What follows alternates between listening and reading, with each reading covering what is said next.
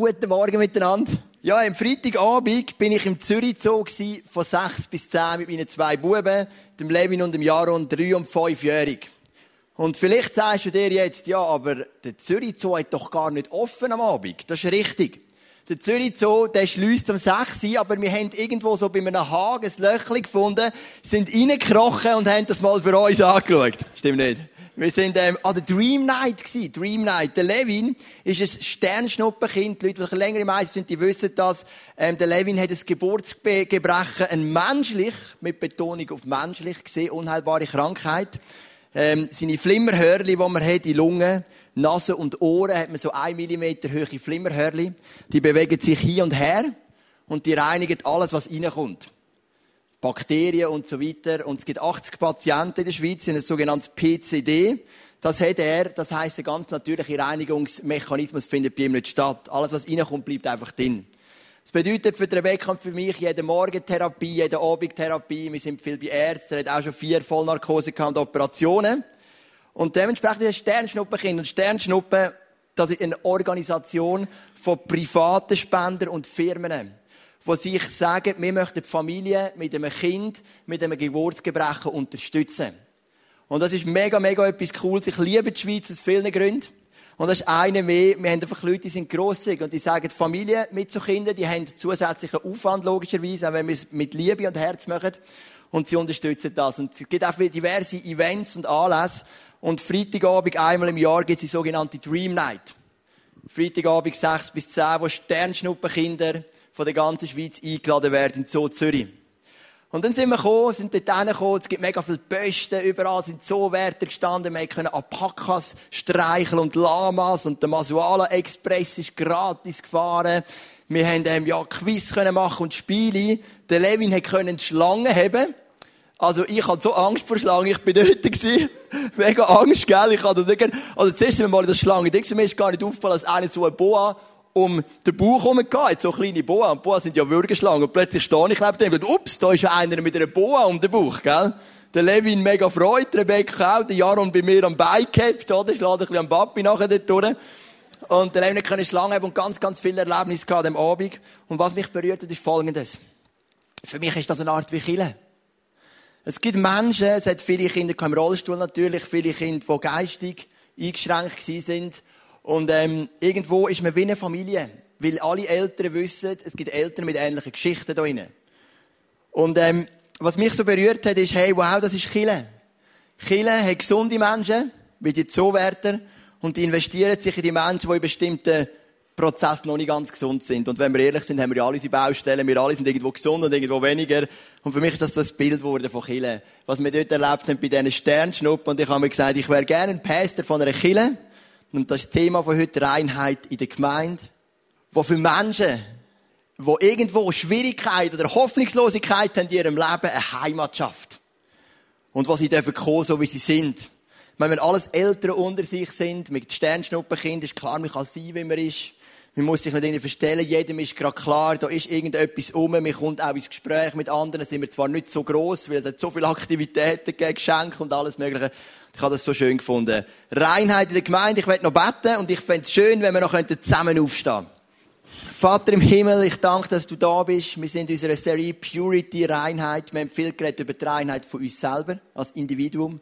Und heute möchten wir anschauen, die Reinheit von uns als Liebe, als Gemeinde. Und wir bitten dich, dass du heute da bist, in unseren Herzen wirkst und dass wir heute einen Schritt weiterkommen in dieser Reise, eine reine Gemeinde sein, eine Brut, die ganz unbefleckt, ohne Fleck und, Wort, äh, ohne Fleck und Runzeln, wie es der Paulus sagt, für dich zubereitet wird. Amen. Der Paulus hat 13 Briefe geschrieben, 10 davon an Gemeinden, 3 davon an Pastoren. Und er hat unter diesen zehn Gemeinden hat er so eine Gemeinde entdeckt, wo er mega liebt. Also er liebt ja alle Gemeinden, aber eine lobt er ausdrücklich für ihre Vorbildlichkeit. Und das ist gemeint in Philippi. Dort heißt Philipper 2, 1 bis 4. Und das ist eine vorbildliche Gemeinde, ein Vorbild für euch als ICF Luzern. Es gibt über euch so viel Gutes zu berichten. Ihr ermutigt euch als Christen gegenseitig und seid zu liebevollem Trost bereit. Man spürt bei euch etwas von der Gemeinschaft, die der Geist Gottes bewirkt. Und herzliche, mitfühlende Liebe verbindet euch. Darüber freue ich mich sehr. Vollkommen aber ist meine Freude, wenn ihr euch ganz einig seid in eurer Liebe miteinander verbunden bleibt und fest zusammenhaltet. Weder Eigennutz noch Streben nach Ehre soll euer Handel bestimmen. Im Gegenteil, seid bescheiden und achtet den anderen mehr als euch selbst. Denkt nicht an euren eigenen Vorteil, sondern habt das Wohl der anderen im Auge. Seht auf Jesus Christus. Jetzt habe ich relativ schnell durchgerastert durch die vier Vers. Aber da kommt so viel Positives. Das heisst, sie lieben einander, sie trösten einander, sie haben einen liebevollen, guten Umgang. Jeder möchte das Beste für den anderen. Jeder sieht den anderen wichtiger als sich. Sie haben eine Einheit in der Kirche. Und das ist so das Musterbeispiel von einer reinen Gemeinde. Und ich glaube, dass wir das alle wollen. Und ich meine, es gibt ja nicht nur die Einheit in der Gemeinde, es gibt auch die Einheit in der Small Group, das sind unsere Kleingruppen, die wir haben unter Woche, die Einheit in der Familie, die Einheit in dem Geschäft, vielleicht bist du ein Geschäftsmann, Geschäftsfrau, eine in deinem Fußballverein, in deinem Kegelclub, was auch immer du machst. Die Reinheit ist etwas Schönes. Das ist der Moment, wo Leute von außen reinkommen und merken, da ist einfach eine Annahme, eine Wärme und eine gute Atmosphäre. Jetzt, wo mir der Leo Bicker die Aufgabe gegeben hat, ähm, das ICF Luzern aufzubauen, wo er mir das anvertraut hat, nachdem wir das ICF Zug geleitet haben, hat er mir gesagt, Luzern hat so wie ein Erbe von vielen Spaltungen. Er hat gesagt, in der Gemeindelandschaft in Luzern, keine Ahnung, wer das weiß, hat es immer wieder Spaltungen gegeben. Und er hat gesagt, er braucht einen Pastor, der mögliche Spaltungen früh sieht und kann handeln. Und ich habe so gedacht, ja, Spaltungen, in einer christlichen Kirche gibt es doch keine Spaltungen. Weil alle haben sich ja lieb. Jeder achtet ja den anderen höher als sich selber. Jeder Leiter ist ein Diener. Jeder tut sich gerne am Leiter unterordnen. Keiner redet hinten durch. Wir sind doch da gar kein Problem mit Spaltungen. Und vielleicht denkst du, ähm, das ist doch der Anspruch an eine christliche Kirche. Aber eine christliche Kirche, wie wir sind 100 Leute oder vielleicht ein bisschen mehr. Und jeder hat eine Vision. Jeder hat einen Glauben. Jeder hat eine Überzeugung. Jeder hat Prägungen. Und das müssen wir zusammenbringen. Und der Paulus schreibt im 1. Korinther 1, Vers 10 folgendes. Liebe Brüder und Schwestern, im Auftrag unseres Herrn Jesus Christus möchte ich euch bitten, hört auf, euch zu streiten. Duldet keine Spaltungen in der Gemeinde, sondern steht fest zusammen, seid einig in allem, was ihr glaubt und entscheidet. Ja, warum schrieb denn das der Paulus? Ich meine, bei der ersten Gemeinde, Apostel Kapitel 2 heißt, sie sind einmütig gewesen, ein Herz und eine Seele, sie haben alles teilt. Und etwa 10, 20 Jahre später kommen Korinther und der Paulus schreibt von Spaltungen, von Uneinigkeit. Warum? Wir sind im Vaterkreuz vom Find. Das Wort für Teufel im Alten Testament, im Hebräischen, heißt Find. Gegner. Und das Wort für Neue Testament im Griechischen heißt Auseinanderbringer. Du merkst, wie sich der Fokus vom Teufel geändert hat im Alten Bund, im Alten Testament, zum Neuen Bund, zum Neuen Testament. Weg vom Find, wo bist du, wie der Hiob darf angreifen an Lieb und Seele. Hin zum Auseinanderbringer. Sein Fokus ist zu warten, bis es irgendwo eine Uneinigkeit gibt und dann auseinanderzubringen. In der Ehe, in der Familie und auch in der Gemeinde. Und darum schreibt der Paulus, achtet, dass es keine Spaltungen gibt. Und wenn er sagt, achtet, dann sagt er, es liegt auch an dir. Es liegt nicht nur am Heiligen Geist, der wirkt und ein Frieden darüber hat, es liegt an dir und an mir. Du und ich, wir sind mitverantwortlich, dass unsere Gemeinde keine Spaltung geduldet. Sondern dass wir in dieser Einheit bleiben. Wir haben Gemeinde in Philippi. Eine Gemeinde voll Einheit und Liebe. Und wir haben Gemeinde in Korinth. Und wenn ihr den ersten Korinther mal lesen und der zweite, das sind katastrophale Zustände. Da ist Uneinigkeit, Streit. Der eine Geschäftsmann verklagt den anderen vor weltlichem Gericht. Der eine schläft mit seiner Schwiegermutter und es gibt Probleme in der Kille. Beim Abendmahl, die, die zuerst sind, die essen alle und die, die nachher kommen, die haben nicht mehr. Also das ist alles reell beschrieben im Korintherbrief und du siehst eine Kille mit, mit, mit Spaltungspotenzial endlos. Und man fragt sich, wie kann das passieren? Der Teufel ist unterwegs und er möchte euch spalten. Und es liegt an dir und an mir, die Einheit zu bewahren. Weil wenn die Gemeinde von Gott eins ist, hat das eine Auswirkung, die ein unglaubliches Potenzial hat. Wenn deine Ehe eins ist, hat das ein Potenzial. Wenn deine Familie eins ist, wenn deine Firma Einheit hat, das hat ein Potenzial. Und wir möchten heute Morgen ein paar Schlüssel anschauen miteinander. Was macht die Einheit aus? In einer Gemeinde. Aber wie gesagt, du kannst es auch anwenden auf deine Familie. Du kannst es auch anwenden auf diverse Prozesse. Jeder in der Kirche hat Stärken und Schwächen. Meine Stärke ist, ich kann Leute begeistern. Meine Schwäche ist, ich bin Chaot. Darum habe ich mein iPad irgendwo verleiht heute Morgen. Vielleicht liegt es irgendwo in einem Stuhl und ich habe im letzten Moment aufs iPhone zurückgreifen. Aber wiederum ein Stärke ist, ich habe sehr gute Augen, darum kann ich die Predigt trotzdem machen. Also, da kommt immer alles zusammen. Das ist wunderbar. Erster Punkt. Dienen statt herrschen. Eine gesunde Leidenschaft von einer gesunden christlichen Kirche sieht sich in erster Linie als Diener und nicht als Herrscher. Jesus selber sagt, denn auch der Menschensohn ist nicht gekommen, um sich dienen zu lassen, sondern um zu dienen und sein Leben als Lösegeld für viele hinzugeben. In einem anderen Zusammenhang sagt Jesus, in der Welt, da herrscht der König und unterdrückt. Aber Jesus kurz zum Dienen. Also auf gut Deutsch möchte ich dir sagen, was Jesus mit dem, mit dem aussagen Ich möchte das aufzeichnen. Was Jesus sagt ist, in der Welt läuft es so. Du hast in einer Firma, in einem Königreich, in einem Staat eine Hierarchie. Zoberst ist der Chef, der Leiter und zunderst ist der Sklave. Jetzt zur Zeit der Bibel. Der Sklave dient am Leiter. Er dient und der Sklave muss sich auch am Leiter unterordnen. Der Leiter hat ein fettes Haus, eine fette Villa, ein fettes Bentley, ein fettes Konto. Der Sklave hat gar nichts. Nicht einmal sein Leben gehört ihm selber. Und das sagt Jesus, das ist die Hierarchie der Welt. Aber was macht Jesus dieser Hierarchie? Er macht Folgendes. Er stellt die Hierarchie auf den Kopf. Er sagt, der Chef, der Leiter, der Pastor, ich, der Firmenchef, ist besonders. Er ist der größte Diener. Und gemeint sind zoberst. Der Pastor dient der Gemeinde. Der Pastor, das Leitungsteam, Small Group Leiter, Ministerleiter bei uns haben nicht das Verständnis, wir sind Chefs und wir sagen dir, was du zu tun hast. Und das sagt auch ein christliches Unternehmen nicht, sondern er sagt, ich bin der größte Diener von allen. Bis jetzt denkst du, ist ja logisch. Ich kann jetzt nicht so schön schreiben, aber ich hoffe, du verstehst den Gedanken. Aber jetzt kommt eben etwas, was man viel verwechselt. Und das ist auch wichtig. Der Leiter ist der größte Diener. Jesus ist der Diener von seinen Jüngern. Er hat ihnen die Füße gewaschen. Er ist auf die Knie. Aber die Jünger haben ihm gesagt, Meister. Und er hat das auch zugelassen, weil die Unterordnung läuft auf die andere Seite. Und das wird oft verwechselt. Unterordnung, abkürzt UO, Unteroffiziersschule. Die habe ich ja auch gemacht. Dort habe ich natürlich Unterordnung gelernt. Unterordnung läuft in die andere Richtung. Und ich habe den Spirit festgestellt in vielen Freikirchen, wo der Pastor einfach der Abfalleimer ist für alle.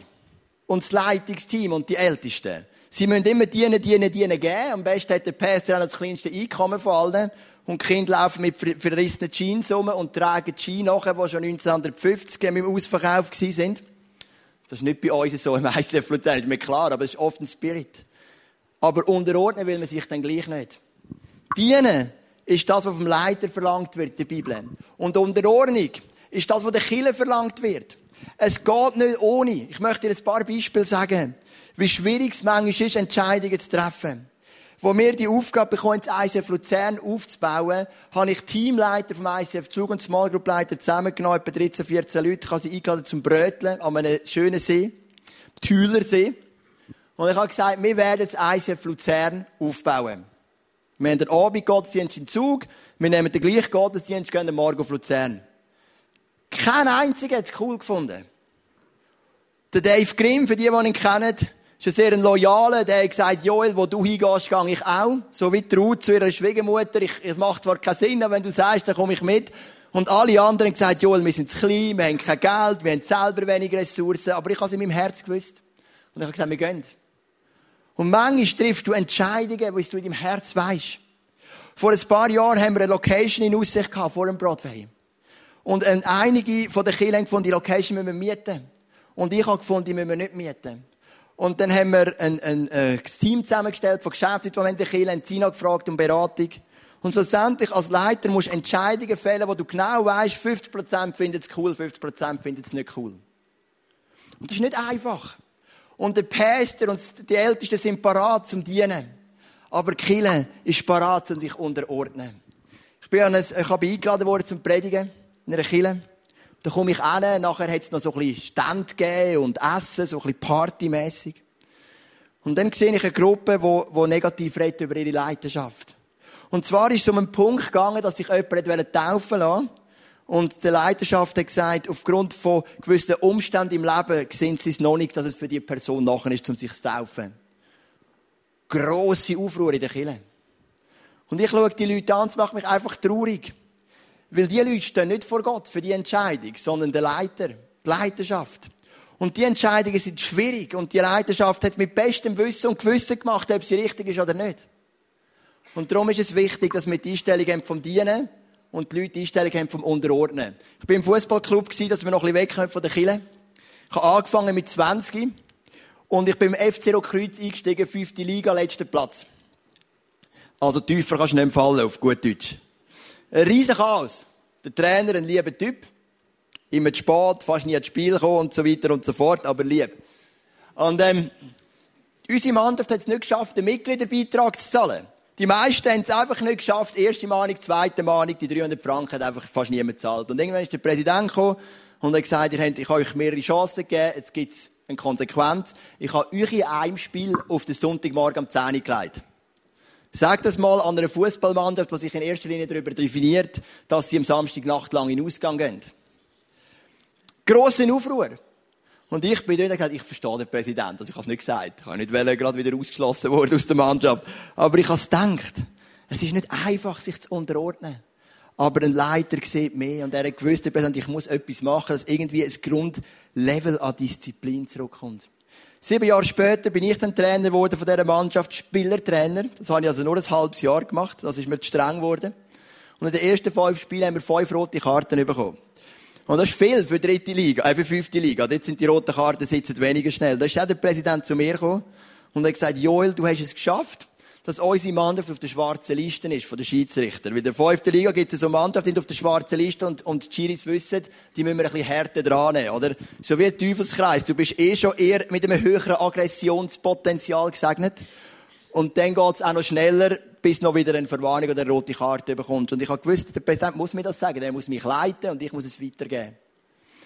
Dann habe ich in einem Hotel gearbeitet. Nachtschichten gemacht, wo wir das ICF-Zug aufgebaut haben und der Lohn noch nicht gelangt hat für 100 Prozent. Und dort haben wir auch eine schwarze Liste gehabt. Immer etwa, das ist so ein berühmtes Business-Hotel im Zug, ist jemand einer gekommen und hat ein bisschen besoffen, hat ein bisschen besoffen an der Bar es hat eine Schlägerei gegeben, wenn so die amerikanischen Business-Leute ein bisschen lustig haben, oder die Engländer, oder die Südafrikaner, oder die Chinesen, dann kann es einmal wirklich rundgehen. Haben müssen die Polizei rufen, eines in der Nachtschicht, und dann hat mir einer sogar mich bestechen mit 300 oder 400 Euro. Also ganz interessante Geschichten. Und dann haben wir schwarze Liste gehabt, oder? Und die schwarze Liste hat gesagt, der Businessman sowieso, der kommt nicht mehr rein. Und dann habe ich gesagt, ja, was machen wir denn, wenn der gleich kommt? Und dann sagt der Chef, einfach lügen und sagen, das Hotel ist voll. Weil zu 80 Prozent war das Hotel ausverkauft. Und ich habe gewusst, jetzt komme ich aber auch in einen Konflikt mit der Unterordnung. Weil jetzt habe ich meinen Chef, ich habe die Bibel. Und die Bibel sagt, ich soll nicht lügen. Und ich habe innerlich. Ich habe es aber geschafft, in zwei Jahren nie zu lügen. Ich habe es geschafft, das durchzuziehen. Ich habe die Fall selten gehabt. Und wenn, habe ich es irgendwie anders lösen Aber ich habe gewusst, dort hat es auch Grenzen. Dienen und unterordnen. Das ist ein wichtiges Prinzip in der Bibel. Und du merkst, es ist nicht einfach, richtige Entscheidungen zu fällen. Das dritte, eine reine Kille besteht aus reinen Menschen. Im Epheser 5, Vers 1 und 2 heißt es, Ihr seid Gottes geliebte Kinder. Daher sollt ihr in allem seinem Vorbild folgen. Geht liebevoll miteinander um, so wie auch Christus euch seine Liebe erwiesen hat. Aus Liebe hat er sein Leben für uns gegeben. Das ist mal ein positiver Anfang wieder, wieder von Paulus, liebevoll, Vorbild von Jesus. Aber da kommt der Vers 3. Ihr gehört zu Gott. Da passt es selbstverständlich nicht mehr, sexuell zügellos zu leben über die Stränge zu schlagen oder alles haben zu wollen. Ihr sollt nicht einmal darüber reden. Also Paulus spricht da drei Sachen an. Sexuelle Unreinheit, über die Stränge zu schlagen. Ich weiß jetzt gar nicht genau, was er da meint. Zu viel trinken, schlägeln, keine Ahnung. Oder Habsucht, wo man alles will haben. Und ich vergleiche Kille oft mit einer Mauer. Oder nicht nur ich. Jesus vergleicht Kille mit einer Mauer. Das heisst, wir sind der Tempel vom Heiligen Geist und jeder von euch ist so ein duplo Steinli. Der Hugo ist so ein Steinli. Das ist ein Ehepaar zum Beispiel. Das ist vielleicht der Jaron, mein jüngerer Sohn, weil auch Kind gehören dazu. Jeder ist ein Stein. Zusammen sind wir eine Mauer. Jeder ist wichtig. Jesus ist der Eckstein. Das ist biblische Theologie über eine Gemeinde. Jetzt, wenn du dich verunreinigst, du bist ein Teil von dem Stein, dann wirst du schwach. Dein Stein wird schwach. Und du trägst vielleicht andere Steine. Und die werden dementsprechend auch schwach. Vielleicht hast du eine Kleingruppe oder ein Team oder einfach Leute, wo du so Einfluss hast. Und darum sagt der Paulus, Sünden haben immer einen Einfluss auf alle. Ein bisschen Sauerteig, sagt er auch noch im 1. Korinther lange, um den ganzen Teig zu durchsäuren. Sünden, sexuell, über die Strengheit der Habsucht, haben immer eine Auswirkung für alle anderen. Wenn ein Stein schwach ist, dann hebt er die anderen auch nicht mehr. Das ist das eine. Und manchmal ist unser Denken so ein bisschen trimmt drauf, ins ein oder andere Leben hineinzuschauen und Mängel zu sehen. Und die Leute kommen dann auch manchmal zu mir und sagen, Joel, müsste man bei dem und dem nicht einmal ansprechen, dass das und das. Und manchmal muss man sie auch ansprechen. Aber es gibt etwas, das schwächt gemeint noch mehr. Und das sind nicht die offensichtlichen Sünden, wie sexuelle Zügellosigkeit, Überstrengschl oder Habsucht, sondern das sind die sogenannten frommen Sünden. Weil im Vers 4 heißt genauso wenig ist Platz für Klatsch, Sticheleien und zweideutiges Gerede. Vielmehr sollt ihr Gott danken und ihn loben. Verstehst du, wenn du einen sündigen Lebensstil hast, dann schwärst du dich selber und vielleicht noch die Steine um dich herum, wo du Verantwortung dafür trägst. Wenn du aber Klatsch hast, wenn du über andere negativ redest, Sticheleien und zweideutiges Gerede, dann schwächst du andere.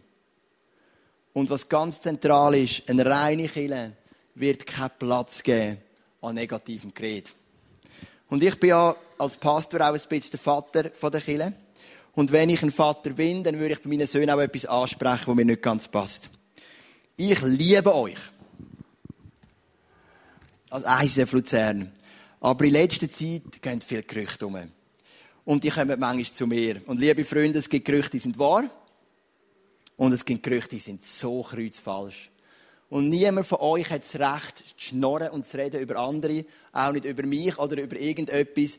Das schwächt uns als Kirche. Jeder kennt meine E-Mail-Adresse, meine Telefonnummer. Jeder kann zu mir kommen. Jeder kann es ansprechen. Konstruktive Kritik ist wichtig. Ich mache viele Fehler. Alles gar kein Thema. Ist doch gar keine Frage. Aber bitte lasst doch das sein, dass man übereinander redet oder dass man über jede Entscheidung muss lange Kommentar abgeben. Das dient niemandem. Das schwächt nur. Da ist mal ein Schüler zum Sokrates gekommen, einer von seinen Schülern. Und er hat gesagt, Sokrates, ich muss dir etwas erzählen. Und dann schaut der Sokrates ihn an und sagt, ja, was willst du mir sagen? Hast du es schon durchs dreifache Sieb durchgelassen? Das Sieb hat jetzt nicht gemeint, um auf den Kopf zu. Er hat gesagt, du musst alles dreifach sieben. Dann hat der Schüler gesagt, das dreifache Sieb, das habe ich noch nie gehört. Dann sagt der Sokrates, erstens, das erste Sieb ist die Frage, ist das, was du sagst, wahr? Und dann sagst du vielleicht, ja, ich habe es aus erster Hand, dann ist es wahr, aber vielleicht sagst du, ja, weißt, das Vreni hat es am Hugo und der Hugo hat es am, am Mike. Gut, der Mike gibt es jetzt wirklich da, ich versuche immer Namen zu finden, was es nicht gibt, ähm, und so weiter und so fort. Und der hat es diesem und jenem und am Schluss ist es zu mir gekommen. Und dann sagt der Sokrates, die Chance ist wahrscheinlich relativ klein, dass es wahr ist. Darum musst du es mir nicht erzählen. Weil du kennst das Telefonspiel aus der Primarschule, gell? Vorne gibst du ihnen Spaghetti und hinten raus kommt Roger Federer. Ja, das verändert sich in kleinen Schritten. Das ist das Sieb von der Wahrheit. Der Sucher sagt, wenn du weißt, dass es wahr ist, kannst du mir erzählen. Wenn du nicht sicher bist, lass es weg. Zweiter Sieb. Wenn du merkst, es ist wahr, ist es denn gut? Sieb von der Güte. Ist die Frage, bringt es einem anderen etwas? Ist es zu einem Guten? Können wir vielleicht irgendwo Einfluss nehmen, was wichtig ist? Können wir ihn ermutigen? Können wir ihm helfen? Dann ist es gut. Aber geht es nur darum, ein bisschen zu klatschen und zu tratschen, dann tut es niemandem etwas. Und dann hat der Sokrates gesagt, wenn es nicht gut ist, muss man es auch nicht erzählen. Und das dritte Sieb ist Sieb von der Notwendigkeit. Sokrates gesagt, es ist wichtig, dass ich es weiss. Vielleicht betrifft es mich, vielleicht betrifft es meine Familie, mein Umfeld. Okay, dann ist es wichtig. Aber vielleicht ist es gar nicht wichtig. Vielleicht geht es dir nur darum, dich wichtig zu machen durch etwas, was du weißt.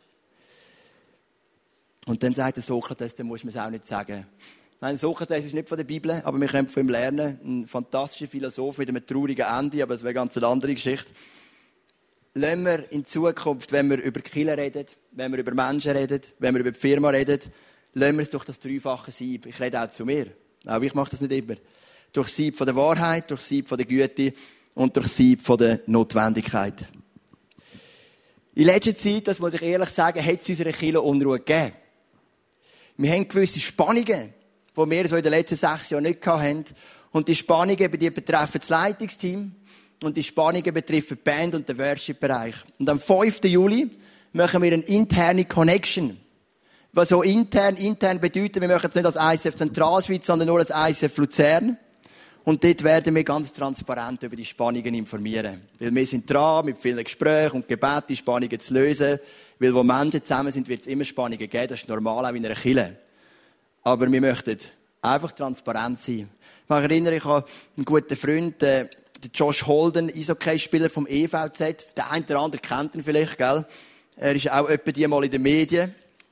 Und ähm, er ist zu mir gekommen, wir haben zusammen geredet. Und dann hat er mir etwas bekannt aus seinem Leben, das nicht, noch nicht perfekt ist. Und dann schaue ich den Josh an und sage, weisst, mit genau dem Gleichen kämpfe ich auch. Dann schaut mich mit grossen Augen an und päst, was aus seinen Fehlern steht, oder? Und dann sage ich ihm, weisst, ich will nicht ein perfekter Päster sein, aber ich will ein transparenter Päster sein. Und das sagt er mir immer wieder, wenn ich ihn sehe. Er sagt, Joel, das hat mein Herz geöffnet. Ich muss nicht ein perfekter Päster sein, ich muss ein transparenter Päster sein. Und wir müssen keine perfekte Kille sein, wir müssen eine transparente Kille sein. Und das ist unser Ziel. Und darum machen wir die Connection am 5. Juli. Wenn du von diesen Spannungen mitbekommen hast im Leitungsteam und in der Band, dann komm doch an, es ist eine Hohlschuld. Wenn du nicht kommst, ist es dein Recht. Du kannst machen, was du willst, aber du darfst nachher nicht irgendwelche Vermutungen und Klatsch hindurch machen, sondern wenn du kommst, wirst du transparent informiert. Und sonst musst du es auch sein lassen. Das ist mir ganz, ganz wichtig. Ich weiss, wir sind gut unterwegs, wir leben viel Gutes mit Jesus. Ich werde den Punkt jetzt sein lassen, aber ich möchte es heute auch bremsen. Und wir möchten transparent und offen sein, zu unseren Schwächen und Stärken stehen. Yes, genau. Johannes 17, Vers 21. Sie alle sollen eins sein, sagt Jesus über seine Jünger. Genauso wie du, Vater, mit mir eins bist. So wie du in mir bist und ich in dir bin, sollen auch sie in uns fest miteinander verbunden sein. Dann wird die Welt glauben, dass du mich gesandt hast. Das ist die Vision. Die Vision ist Einheit. An der Einheit untereinander wird die Welt erkennen. Und wir haben am Donnerstagabend ein Treffen mit unseren Small Group Leitern. Wir gründen am ähm, nächste Woche oder übernächste Woche unsere 13. Small Group. Das finde ich fantastisch. Small Group wachsen bei uns wie Sand am Meer. Ein bisschen übertrieben, gell? Aber immerhin die 13. Und wir haben eine Einheit miteinander. Wir haben gemerkt, unser innerster Kern steht zusammen. Ich bin vor ein paar Wochen in einem Seilpark. Das ist etwa zwei Wochen her. Ähm, und ich bin das erste Mal im Leben in so einem Seilpark. Nicht, ob du das kennst. Da bist du auf den Bäumen und musst klettern. Und, ähm, ich bin wirklich nicht besonders qualifiziert für so einen Seilpark. Ich bin gegangen mit meiner Frau und mit ihrer Schwester und der Freund von ihrer Schwester und ihrem Brüder. Zu fünf durch sind wir in den Seilpark. Zuerst haben wir die rote Route gemacht, die ist noch gegangen. Und dann ist die schwarze Route gekommen. Und die schwarze Route, ich dachte, ich stelle mich der. Und ich wäre, der Weg was ich wäre im Fall fast verzweifelt. Hey, das ist so schwierig gewesen. Die anderen vier haben das relativ easy gemeistert. Die sind noch gut dort drüber gekommen, gell? Und ich bin da, und ich bin hilflos überfordert, und ich habe ein paar Mal, ich mag nehmen, und jetzt müssen sie mich abseilen. Und der Rebecca hat fast verbunzt vor Lachen, gell? Die hat das lustig gefunden. Und ich habe gemerkt, ich bin so schwach gewesen. Das war mir so peinlich. Gewesen. Und die anderen vier mich so ermutigt, komm Joel, das schaffst du, gell? Da kommt von mir ein kleines Kind, da sage ich meinen Buben, ja, das schaffst du, komm, gib nicht auf, du Arme, das schaffst du, gell? Hey, das war Horror gewesen, wirklich für mich. Und was ich auch kann, ist analysieren, weil mein Kopf ist fit, mein Körper weniger. Und da habe ich gemerkt, hey, wenn du gut willst sein, wenn ein Seilpark, braucht es zwei Fähigkeiten. Du musst Kraft haben und Geschicklichkeit.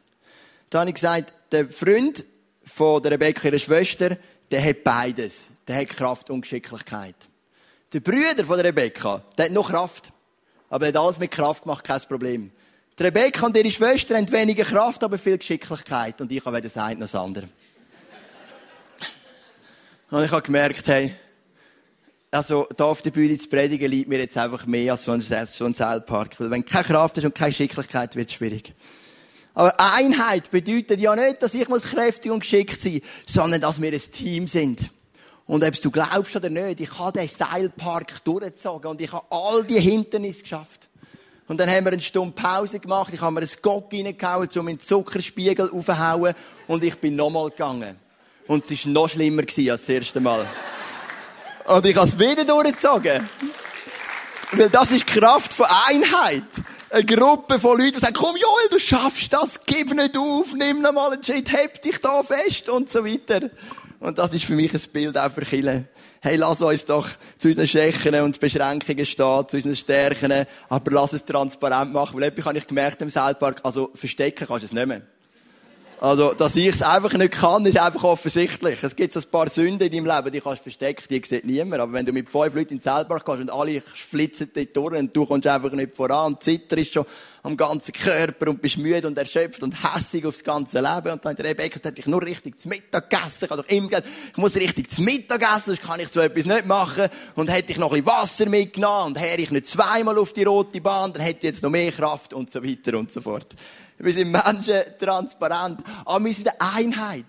Und die Einheit hat Kraft. Und an dieser Einheit wollen wir festheben. Es gibt Leute hier innen, die sind kräftig. Es gibt Leute hier die sind geschickt. Es gibt Leute hier wie ich, die sind weder das eine noch das andere. Aber als Einheit können wir jedes Hindernis miteinander anpacken. Wie beispielsweise Worship, Mangel oder Zeug und Sachen, die uns manchmal als Kirche auch ein bisschen beschäftigen. Wir können das schaffen, wenn wir eine Einheit sind. Und das ist mein Wunsch dass wir eine Einheit sind und dass wir alles weglehnen, was die Einheit schwächt. Und ich danke dir von Herzen, dass du mithilfst. Und ich möchte dich bitten, dass du nochmal aufstehst und dass wir miteinander die Einheit von dem Geist von Gott in unsere Mitte hineinsprechen. Vater im Himmel, du bist Einheit. Das heißt, Vater, Sohn und Heiliger Geist sind eine Einheit. Einheit lebst du vor. Und beim Turmbau von Babel hat sogar eine negative Einheit das Potenzial gehabt, einen Turm zu bauen. Einheit hat Kraft im Positiven wie im Negativen. Und natürlich, wenn wir sie positiv nutzen. Und wir bitten dich, dass du unsere Einheit stärkst. Dass wir als Reinheit leben dürfen unserer Kirche, in unseren Familien, unseren Firmen, unseren Vereinen dass wir überall dürfen Träger sein von dieser Reinheit.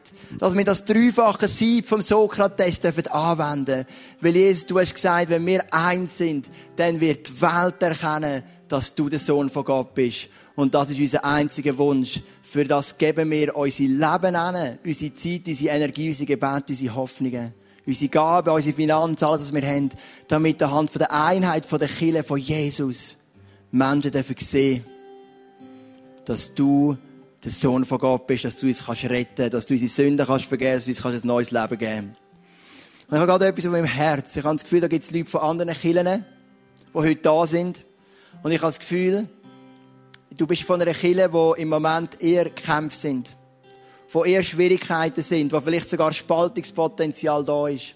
Ich möchte sagen, es ist dein Auftrag, in dieser Church ein Träger sein von dieser Einheit. Und alles dafür zu geben, dass es versöhnt ist. Alles dafür zu geben, dass es Einheit wieder hergestellt sein Es ist nicht deine Aufgabe, irgendeine Partei zu ergreifen, sondern es ist deine Aufgabe, Einheit voranzutreiben. Weil an dem wird die Welt erkennen. Das ist der Schlüssel und das ist das Allerwichtigste für jede Kirche. Amen.